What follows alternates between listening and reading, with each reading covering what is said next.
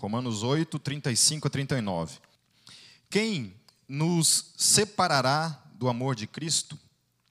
Será a tribulação, ou angústia, ou perseguição, ou fome, ou nudez, ou perigo, ou espada? Como está escrito, por amor de ti, enfrentamos a morte todos os dias. Somos considerados como ovelhas destinadas ao matadouro.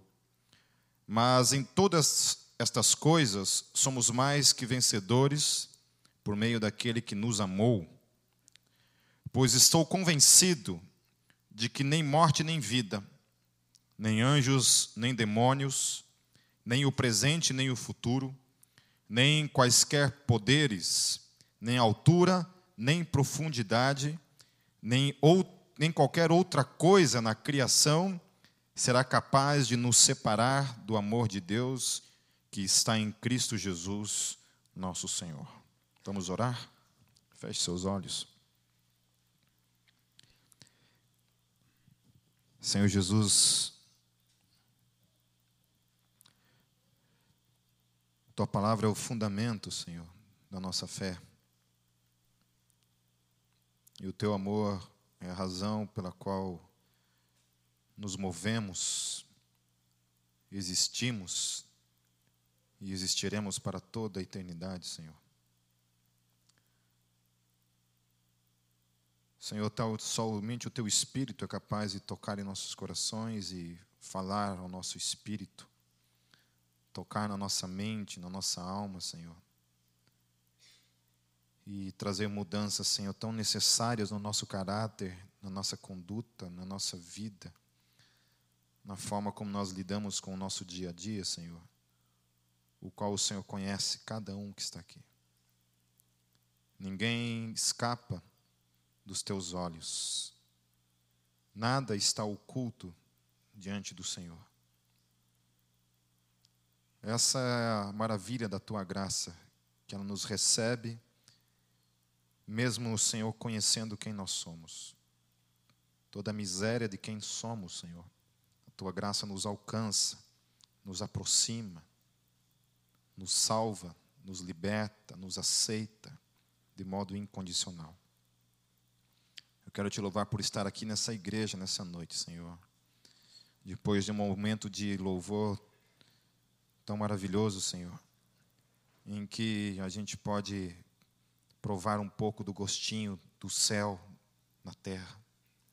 Obrigado, Deus, porque esse lugar tem sido isso, Senhor, para muita gente, Senhor. Um pedacinho do céu nessa terra. Nós cremos que se o céu for ainda melhor, Senhor, que cremos que será, não há dúvida, Senhor, que seremos eternamente jubilosos na tua presença, Senhor, nesse louvor eterno na tua presença. Por isso, fale conosco nessa noite mais uma vez. Em nome do Senhor Jesus que eu oro. Amém. É, basicamente, o que eu vou falar hoje é sobre fé e sofrimento. Porque essa semana eu conversando com uma pessoa no, no Facebook e essa pessoa me mostrou uma, uma conversa com uma outra amiga e pessoa estava indignada com Deus e deixou isso claro no Facebook, né? O Facebook é uma coisa interessante, né? Porque as pessoas assim se expõem de uma maneira assim, né? muito às vezes que eu acho demais assim. Eu acho que as pessoas tinham que ter um pouco mais de privacidade, não, não se expor tanto, né? Às vezes quando você vai expor uma ideia é uma coisa, mas quando você expõe assim coisas do coração, da alma, né? Então, às vezes tem gente que acorda lá todo dia, eu vejo umas postagens lá que eu eu falo, mas para que isso? Para quê? Então, às vezes, Facebook virou Twitter, né? Eu odeio o tal do Twitter. Eu tenho o tal do Twitter, mas se perguntar bem se algum dia eu uso, nunca uso. É, era aquela coisa. A primeira vez que eu entrava, os caras falavam assim: estou escovando o dente. Estou tirando a ramela. Estou cagando. Pô, meu, né, eu acho assim que se você for usar esses meios de comunicação, use para fazer algo realmente de diferença nesse mundo, sabe? Use para então tratar de ideias, de debates, para falar alguma coisa que realmente vai acrescentar na vida, né? Então, essa pessoa foi lá e se expôs, e segundo essa pessoa, essa pessoa era uma, uma pessoa que vivia na igreja, tal, tem um histórico dentro da fé cristã. A menina, ela, ela é loira, mas foi adotada por uma mãe afrodescendente. A mãe era, era negra e nunca falou para ela que ela era adotiva. Desculpa, ela era adotiva. Quem adotou foi essa mãe, que era, que era negra, e nunca contou para ela. E a mãe teve câncer, e era só ela e a mãe. Ela teve que cuidar da mãe durante muitos anos, e, bem, no fim, a mãe acabou falecendo. Depois disso, ela saiu e foi morar com um namorado, e engravidou do namorado e perdeu a criança. É, perdeu. Não bastasse isso, ela pegou e foi morar com um casal de pastores. E essa a, a esposa desse pastor, ela considerava como uma mãe para ela. E para ajudar um pouco essa tragédia histórica dela, o pastor é, começou a, a, dar em cima dela, a assediá-la sexualmente e começou a atormentar a vida dela até que ela teve que pegar e sair de casa e hoje está aí no mundo, sabe Deus aonde, né? E, e foi essa pessoa, então, que colocou no Facebook toda a sua revolta, assim, e apostatou da fé, ao ponto de dizer que Deus não existe. Né? O sofrimento e, e Deus são inconcebíveis. Então, é mais uma pessoa que, diante do sofrimento, chega à conclusão de que Deus não existe. Então, assim, até, até é muito difícil para cada um de nós assim olhar para uma, uma tragédia dessa e exigir, às vezes, que a pessoa realmente permaneça e persevere na fé. Né? Porque, digamos, tenha motivos para duvidar da existência de Deus quando você olha para o sofrimento. Né? Tá certo? Então, a gente olha para esse tipo de tragédia e eu sei que a minha vida, perto disso, foi o céu. É, todos nós temos as nossas tragédias, as nossas feridas que acontecem na nossa vida o índice de pessoas abusadas sexualmente quando criança é um índice muito altíssimo. É assustador o número de pessoas. Eu estava falando na classe de membresia, se não me engano, sobre isso, que depois que você vem para o ministério pastoral, que você começa a ter acesso a certas, certos lugares na vida da pessoa que são ocultos para a grande maioria, você vê a, a, a trágica realidade disso. Isso que nós estamos numa igreja que, graças a Deus, graças a Deus, você encontra essa liberdade de se abrir e falar dessas coisas. Porque a gente sabe que a histórica, muitas histórias que a gente vê por aí, de igrejas que não se é tratado, ninguém menciona, ninguém toca nesse assunto, porque não pode falar. Né? As pessoas têm que vestir uma máscara e fingir que o mundo é perfeito, que a vida é perfeita que tudo é perfeito. E a gente, a gente, quando a gente se depara com essa realidade, a gente vê que não é, que o mundo é feio mesmo, e que a história das pessoas é uma história muitas vezes feia. É uma história cheia de tragédias, é uma história cheia de feridas, cheia de abandono, abandono pelos outros, o abandono de você para consigo mesmo. E aí a nossa vida vai virando essa tragédia. Então, olhando para essa menina, eu queria falar um pouco nessa noite sobre essa questão da fé e do sofrimento. Porque uma das coisas que é verdadeira é que o ateísmo, assim, geralmente, o crescimento do ateísmo ele se dá sobre duas formas no mundo todo. Primeira coisa são países ricos, muito ricos. Então, por exemplo, como países como Suécia e países como Noruega, Noruega, se não me engano é a Noruega, que é, são os dois países que têm um índice muito altíssimo de ateus né, no mundo. E isso se deve, com certeza, à questão da riqueza, mas há outros países também que são muito ricos e que o índice da fé cristã é altíssimo. Então, nem sempre o fator de riqueza determina a questão do ateísmo, mas é também verdade que quanto mais riquezas você tem, mais, menos, mais você aprende a não depender de Deus para as coisas e ser uma pessoa materialista, apegada aos bens, e Deus então se torna, sei lá, alguma coisa que diante de um desafio do evangelho, por exemplo, quando chega e fala para aquela pessoa rica, fala assim, olha, vai vende tudo que você tem e dá aos pobres, né? é difícil você ver um Francisco de Assis nos dias de hoje, né?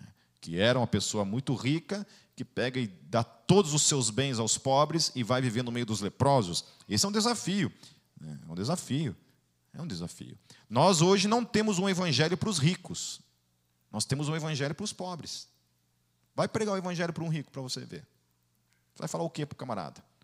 Você só tem o inferno como proposta, mais nada. Olha, eu sei que a vida está difícil. Não, não está não. É, sei que você está aí passando por essa. Né? Apesar que a gente sabe muito bem que riqueza não traz felicidade. Amém? Eu sou pobre e sou extremamente feliz. Eu sou muito mais feliz que muita gente que tá, tem por aí, que tem muito dinheiro. Eu posso garantir.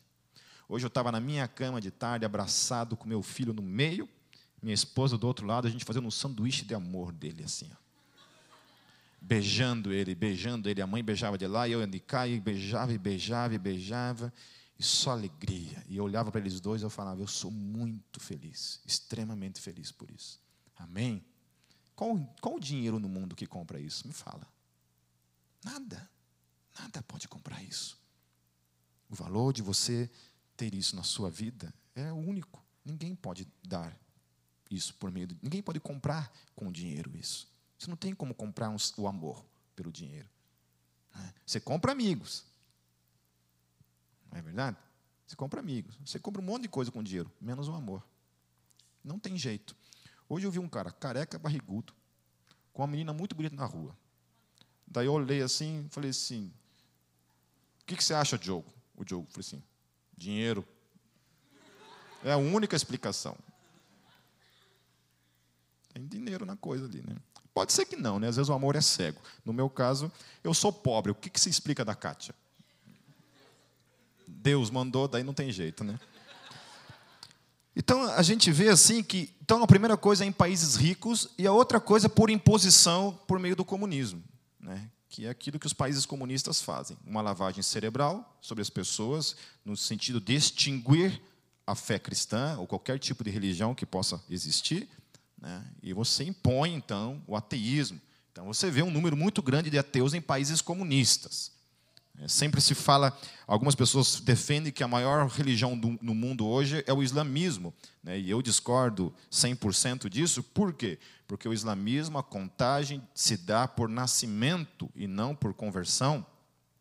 Toda criança árabe que nasce, nasce islâmica, já é islâmica, já é contada como islâmica. Diferente da fé cristã, que todo o ser humano só é contado como cristão após o batismo.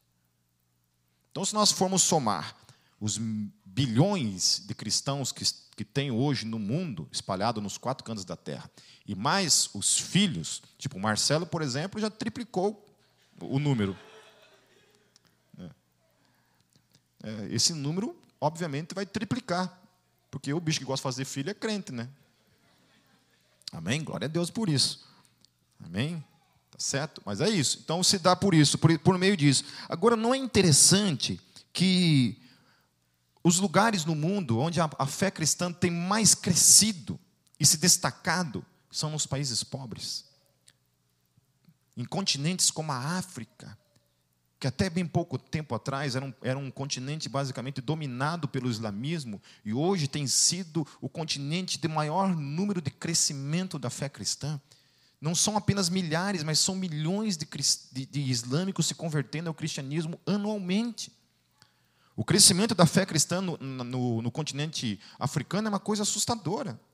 Em nenhum outro lugar no mundo tem havido um crescimento como, como lá. E eu lembro quando eu era seminarista, a gente falava muito do continente africano e a gente sabia da realidade do que era lá com relação a essa questão do islamismo. E hoje o que está acontecendo lá é uma coisa impressionante. E um, e um continente sofredor, de pessoas que têm sofrido por séculos por causa da fome, por causa da pobreza. Né? Países como o Brasil, por exemplo, você vê o, crescimento da fé cristã nesse lugar, nesse país. Né? Na América do Sul, então, os países pobres são os países que têm mais crescido a fé cristã. Então, de alguma forma, por mais que os ateus olhem para essa questão do sofrimento, e muita gente apostata da fé por meio do sofrimento, é também verdadeiro que o sofrimento, ele é um adubo para a fé. De alguma forma, o sofrimento é esse lugar onde a fé tem um crescimento também que desafia a nossa inteligência, desafia os nossos sentimentos, desafia qualquer coisa na nossa vida. É. Depois, no final, eu vou passar um vídeo de uma menina que eu quero que vocês assistam, para vocês tentarem entender e visualizar um pouco do que, do que isso se, se dá na realidade. Então, Paulo ele fala aqui sobre algumas coisas que é interessante, porque Paulo ele fala assim: o que, que vai nos separar do amor de Deus? E ele coloca aqui, todas as coisas que ele coloca aqui dizem respeito ao sofrimento. Parece que Paulo ele profetiza, assim como Jesus, que a fé cristã ela vai crescer no meio do, do sofrimento. Que nunca houve uma promessa de fé que cresceria fora dessa realidade. Que toda a realidade que diz respeito a você amar a Deus e ser desafiado nesse amor para com a vida, diz respeito que tudo isso será encarnado no mundo de tribulação, angústia, perseguição, fome, nudez, perigo e espada. Eu postei essa semana que, segundo estatísticas, o século XX foi o século onde teve mais mártires cristãos do que toda a história reunida. Toda a história. Se nós pegarmos desde as arenas romanas, toda a perseguição que o cristianismo sofreu durante a história. Você reunir todos os que morreram na história. O século XX foi o século que mais teve mártires durante a história do cristianismo.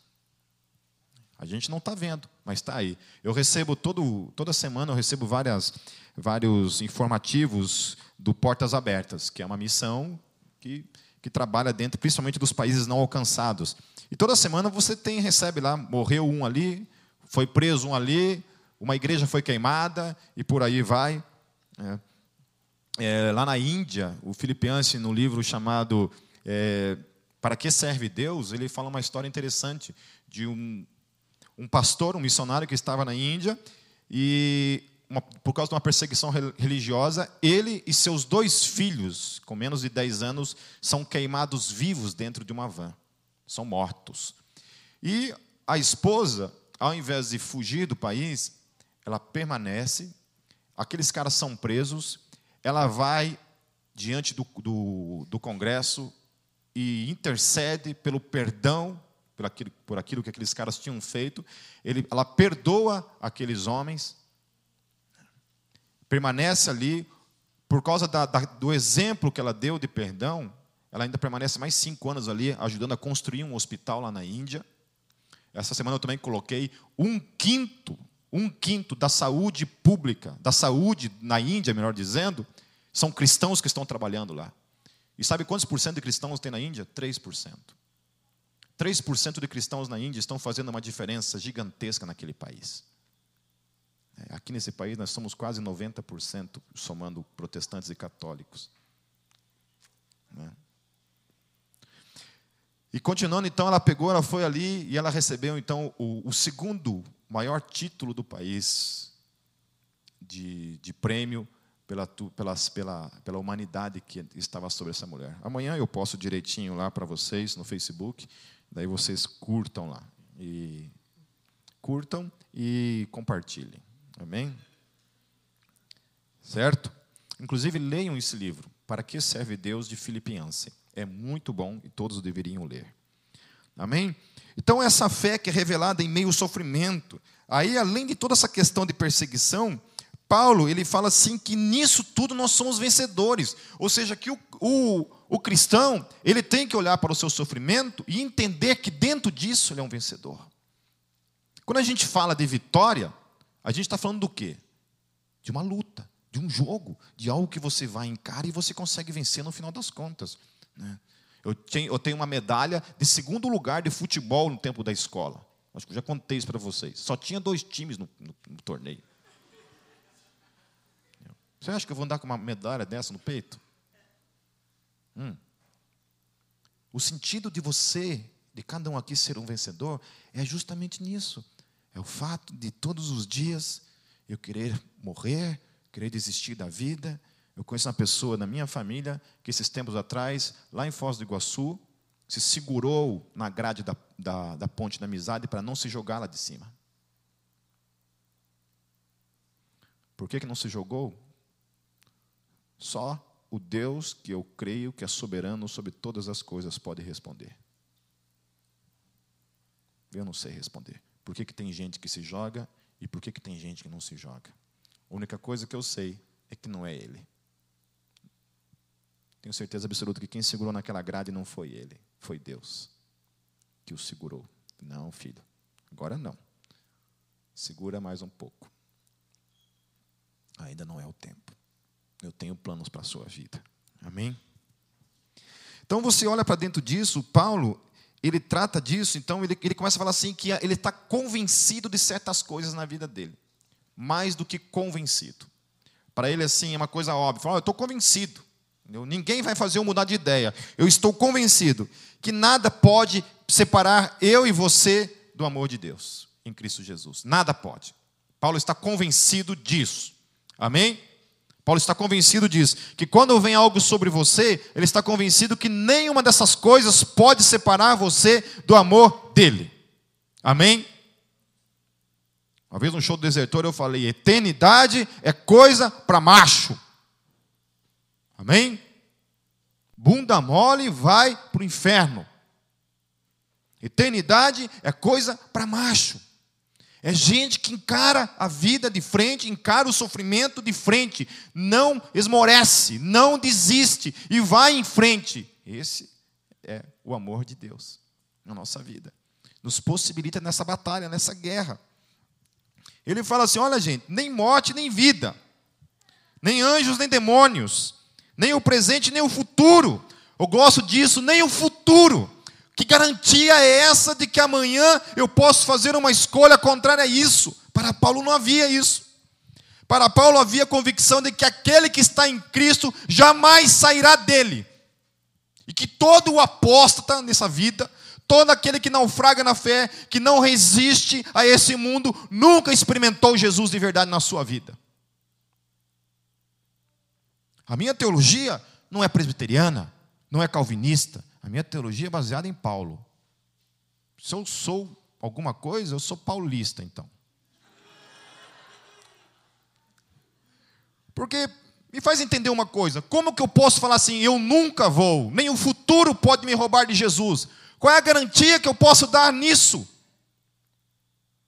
Hã? Pessoas que falam para mim, você não pode ter certeza da salvação. Como não posso? Paulo está falando que nem o futuro pode me roubar de Jesus, amém? Ou não? Ou eu vou discordar de Paulo? Falar, ah, não concordo, Paulo. Eu acho que tem coisas que amanhã podem acontecer que me farão desistir. Não! Se eu estou em Cristo, não.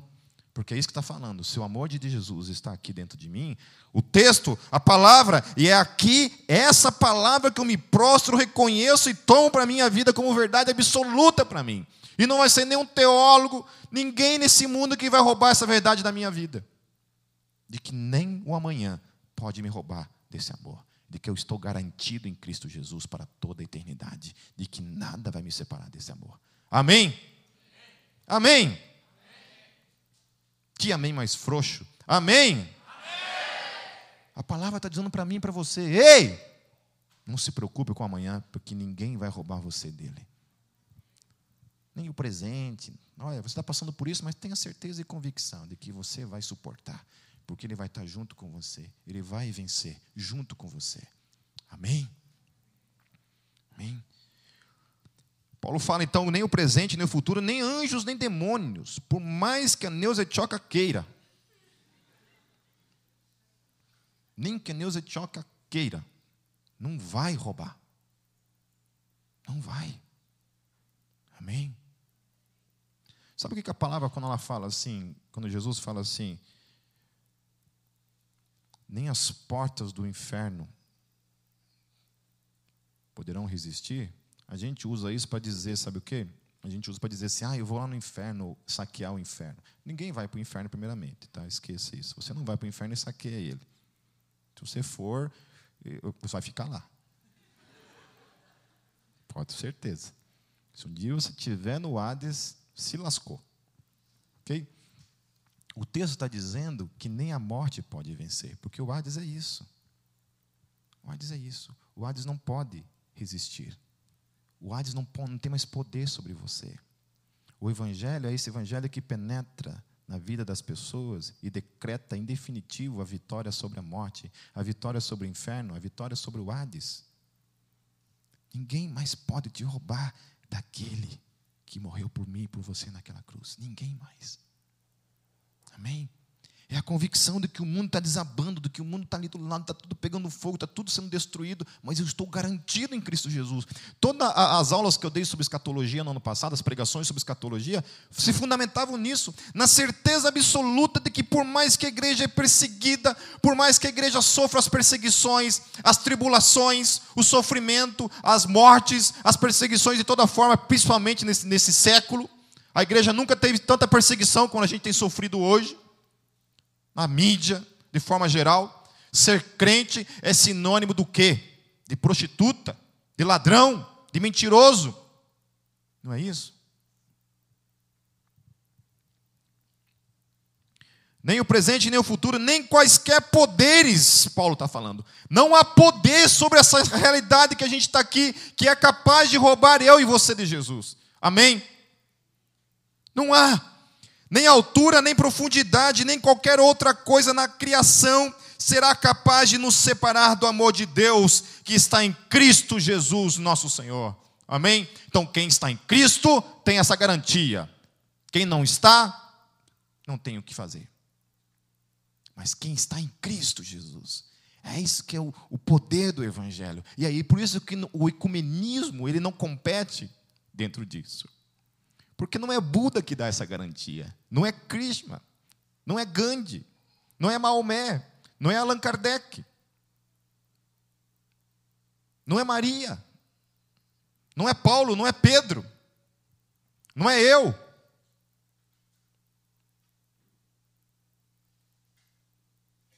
Estúpido, né? Eu colocar eu na lista, mas tudo bem. Não é nenhum desses. É Jesus.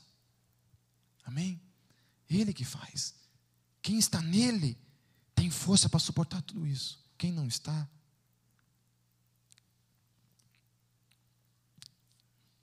o poder da graça, né? É, há uns dois anos atrás, eu, o Celso e a Regina perderam a filhinha, Sarinha, e eu estive no velório lá, e velório não, sempre é uma situação muito desconfortável para qualquer pessoa, né? É, e quando é de uma criança, então, a coisa é muito pior. A coisa de três semanas, eu estive num outro, de uma menininha de dez meses, que infelizmente pegou meningite bacteriana e foi fatal, não teve, não teve jeito. Né? E assim, uma das coisas assim, que mais impressionou assim, no velório da Sarinha foi o Celso estava puxando ali o momento de, de louvor e adoração a Deus ali, agradecendo a Deus pela vida dela. E eles começaram a cantar a música Amazing Grace. Né? E aquilo ali para mim foi um momento assim de, eu falo assim, de, de desafio completo da racionalidade. Quando Paulo fala assim que o evangelho é loucura, é isso, é loucura. Quem é pai sabe do que eu estou falando. Perder um filho é uma coisa assim inconcebível na nossa mente. Entendeu? A gente tenta, assim, por meio da compaixão, né, se identificar e, e tentar imaginar o que seria isso, mas a gente sabe que está muito longe daquilo que realmente uma pessoa experimenta quando vivencia uma realidade como essa. Né? E no momento desse, você encontrar um lugar para você levar tua, levantar as tuas mãos e agradecer a Deus pela graça você conseguir enxergar graça nesses momentos. Gente, isso, isso desafia qualquer tipo de racionalidade materialista, ateísta desse mundo. Isso é um tapa na cara de todo o inferno. Eu acho que Satanás ele fala assim: por favor, murmure, por favor, não faça isso. E a hora que um crente, diante de uma tragédia dessa, dobra o seu joelho, levanta as suas mãos e começa a louvar a Deus com Amazing Grace. Uma música que fala sobre a graça. Que tipo de fé que nós estamos falando? Que tipo de geração que nós estamos sendo diante do que a gente tem visto nesse mundo aí fora? Sabe, quando gente vem me falar de sofrimento como, como problema, eu falo assim, meu amigo, acho que você precisa aprender um pouco com a igreja, sabe? Pelo menos com os milhares de cristãos que eu conheço e que você pensa que tem uma vida fácil, nunca foi essa proposta. Essa é uma proposta da televisão, daquela, daqueles programas evangélicos, que eu não vou nem denominar o nome daquilo para não pecar, porque, sei lá, de alguma forma o Espírito Santo usa e não vou blasfemar contra o Espírito Santo. Mas que existem coisas ali que estão sendo mentiras, é verdade. É verdade. Que passa uma propaganda de que a fé cristã é esse mar de rosas, onde você não tem sofrimento, não tem problema. É mentira isso. Cada um de vocês que está aqui sentado nesse lugar sabe disso. Você pode se apegar nessas teologias com todas as forças da sua vida, mas a realidade do mundo vai confrontar essa teologia todos os dias. É isso que C.S. Lewis fala na carta de um diabo ao seu aprendiz. Ele fala isso. Que a fé, o maior desafio da fé é a própria realidade da vida. Quando você sai desse momento de oração e você, na porta da sua casa, você tropeça num mendigo. É. Você vê, liga a televisão, você vê a violência, você vê morte, você vê todo tipo de, de coisas ruins, de sofrimento. Não é? A realidade nos desafia. Mas aqueles que têm o amor de Jesus em suas vidas, foram chamados para sobreviver em meio a tudo isso. Amém? Chamados para sobreviver em meio a tudo isso. Amém? Eu quero colocar um vídeo para vocês agora. Pode preparar aí para nós. É... Isto. É... Libera o áudio aí também. Cadê o G? G está aí? Libera o áudio aí. Desliga as luzes para nós aí, David. Isto. Eu quero que vocês assistam esse vídeo. Ele deve, deve uns oito minutos. Deve ter uns oito minutos. E a gente conversa.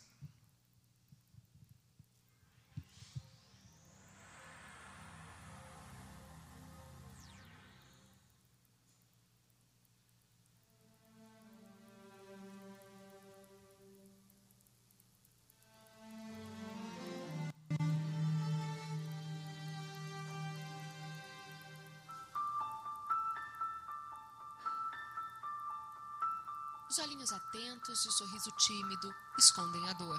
Bolhosa quer dizer que sai bolhas. E distrófica é porque pode encolher, assim. Pode atrofiar. Vai atrofiando até fechar.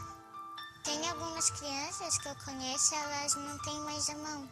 São fechadas. A única parte que elas mexem da mão é o dedo. Incomoda um pouco a dor, porque daí sinto muita dor, assim, quando eu bato quando eu corro, até para tomar banho dói. No dia a dia é difícil.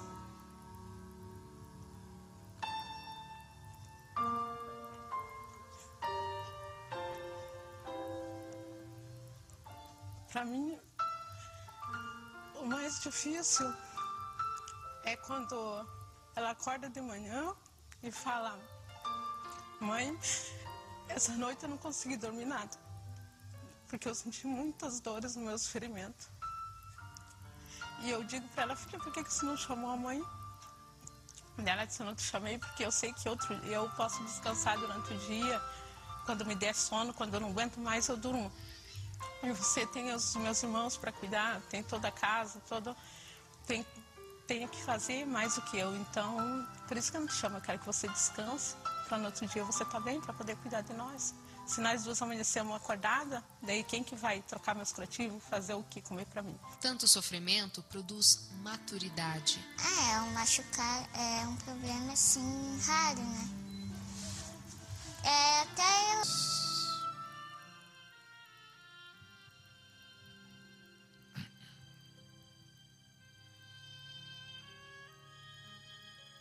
Pode mutar aí, gente.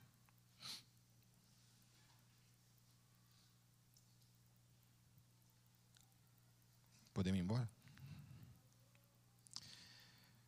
E aí, alguém tem problema aí?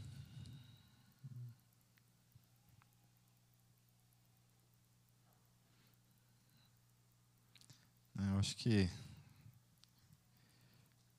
olhar assim, principalmente a parte em que ela fala assim, acho que se Deus me deu isso é porque Ele eu posso suportar. Né? Deus me deu isso, eu acho que eu posso suportar. Queria deixar esse vídeo como reflexão para vocês e terminar lendo um texto, um texto de 1 Tessalonicenses 5:18. Apenas o versículo 18 que diz assim: Em tudo dai graças.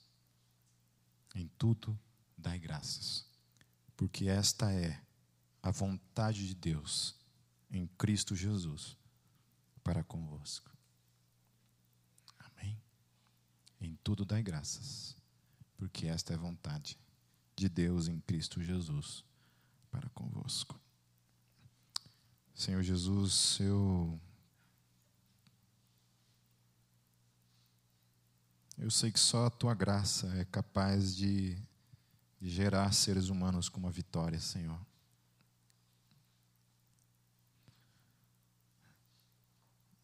A gente sabe que